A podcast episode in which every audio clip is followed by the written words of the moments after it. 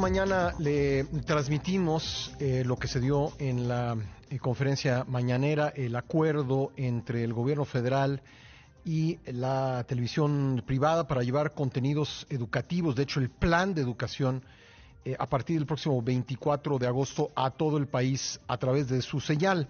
Y le agradezco mucho a Marco Fernández, coordinador del programa Anticorrupción y Educación de México Evalúa, que me tome nuevamente la llamada telefónica. Marco, ¿cómo estás?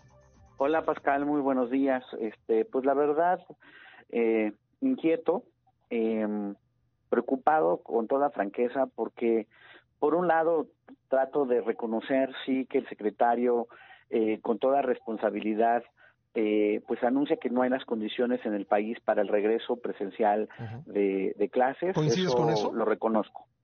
Eh, pues no hay, a la diferencia de lo que hay, eh, de lo que hicieron otros países que pudieron abrir este clases de manera presencial, pues aquí en México no tenemos las tasas de contagio controladas, lamentablemente.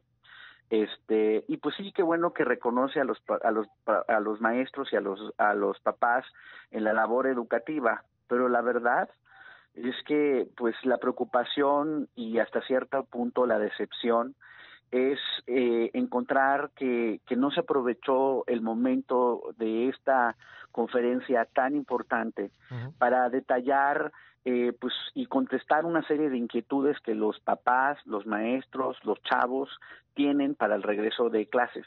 Las cosas básicas, por ejemplo, ¿cómo le hacemos para todos los papás que tienen que regresar o ya regresaron de manera presencial a trabajar y que están no no lo hacen no lo hacen en casa sino lo hacen ya en, en, su lugar de, de trabajo pues cómo le van a hacer ellos para poder apoyar a sus hijos que van a estar expectantes de que aprendan a través de un televisor la segunda básica es cómo le hacemos para que los docentes puedan retroalimentar a los chavos para poder mejorar el aprendizaje de lo que observen ellos en la televisión, porque pues tú te acordarás cuando fuiste a la escuela. Pues, no es como que uno va, prende la tele, ve el programa y por generación espontánea se produce el conocimiento. Una cosa básica en el proceso del aprendizaje es que tú llevas, tienes dudas, a lo mejor algunos conceptos no te quedan claros y tienes retroalimentación de tus maestros a poder ir mejorando los aprendizajes. ¿Cómo van a planear esa retroalimentación? No nos dijeron nada al respecto.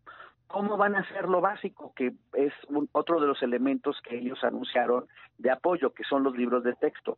Más allá de decir que nos van a, van a apoyarse en las Fuerzas Armadas para su distribución, ¿qué están pensando de cómo van a ser las jornadas en las distintas miles de escuelas para la distribución de los libros de texto? ¿Van a ser por apellido? ¿Van a, para evitar aglomeraciones? O sea, ¿cómo va a ser la logística? Eh, eh, cosas tan elementales no las explicaron. ¿Crees, Marco, que, esto se resuelva en, estas conferencias diarias que tendrá Esteban Moctezuma, donde responderá a las preguntas que envíen los padres de familia, o no alcanza? Pues yo quiero pensar que sí, pero por eso de todas maneras soy crítico de la ausencia de hoy. Porque cuando yo observo la experiencia internacional y veo ejercicios similares del ministro de Educación inglés o de varios secretarios de educación en distintas provincias de Canadá, por ejemplo, en donde fueron conferencias largas, explicaron con detalles y con preguntas duras por parte de tus compañeros de la prensa sobre dudas de cómo se va a hacer el reinicio de clases en aquellos países. Ahí sí hubo la sensibilidad para poder contestar, fueron, insisto, ejercicios largos. Y aquí, pues cuando al presidente le conviene, se echa su rollo sobre el aeropuerto o sobre dos bocas y demás, y te pueden durar tres horas las ruedas de prensa cuando a él le conviene y le interesa. Pero no es no así en el caso de la educación, y en ese sentido, por eso me parece criticable la omisión de las cosas básicas en la explicación de esta mañana. ¿Qué, qué otras dudas tienes sobre lo anunciado hoy, Marco?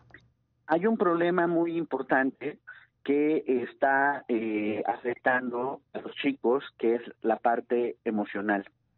Y los maestros no están capacitados para poder eh, eh, contener emocionalmente a los alumnos y eso está afectando por un lado, que varios se desesperan porque sienten que no están aprendiendo, otros no, en ese sentido no ven eh, el por qué tienen que seguir eh, frente al aula o seguir estudiando, en este caso a la distancia, tiran la toalla, máxime las necesidades económicas que hay eh, en muchas familias actualmente.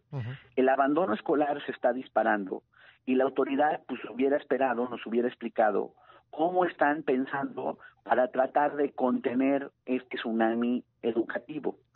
Eso tampoco lo explicaron. Una cosa básica, sabemos que los chicos traen afectaciones en el aprendizaje del ciclo escolar anterior porque no pudieron aprender todo lo que se esperaba que aprendieran por la estrategia a la distancia. Eso te habla de la necesidad de hacer un diagnóstico, una prueba para decir, oye, ¿cuáles son los retrasos con los que llegan mis alumnos? De esa manera yo puedo entonces hacer una ruta de cómo voy a ir corrigiendo esos retrasos al tiempo que avanzo los nuevos aprendizajes del ciclo escolar. Tú no abres en ese sentido, perdónenme la expresión, a la borras. No basta con las buenas intenciones y solo decir que vamos a hacer este gran acuerdo de las televisoras, qué bueno que Imagen, qué bueno que Televisa, TV Azteca participen, pero insisto, más allá de esa parte, pues la parte de retroalimentación es básica para que esto jale. Y si ya lograron un acuerdo con los principales operadores de televisión eh, del país, yo me pregunto por qué no pudo el Estado mexicano, ejerciendo su autoridad, hacer un similar acuerdo con el señor Slim, con los señores de AT&T o de Movistar, para decir, miren, tenemos este acuerdo para proveer este número de datos gratuitos para el acceso a las plataformas educativas. Exclusivamente para eso, todos los que accedan a las plataformas educativas en estos en estos eh, dispositivos que hemos puesto eh, en estas plataformas que tanto la autoridad federal como varios estados han puesto a disposición de sus alumnos, estos van a ser gratis. Tengo que dejarlo ahí, Marco, por, por el tiempo, pero permíteme que podamos regresar sobre el tema eh, contigo porque creo que va a ser muy importante en las próximas tres semanas, si eres tan amable. Claro que sí. Te lo agradezco mucho. Marco Fernández, coordinador del programa Anticorrupción y Educación de México Evalúa.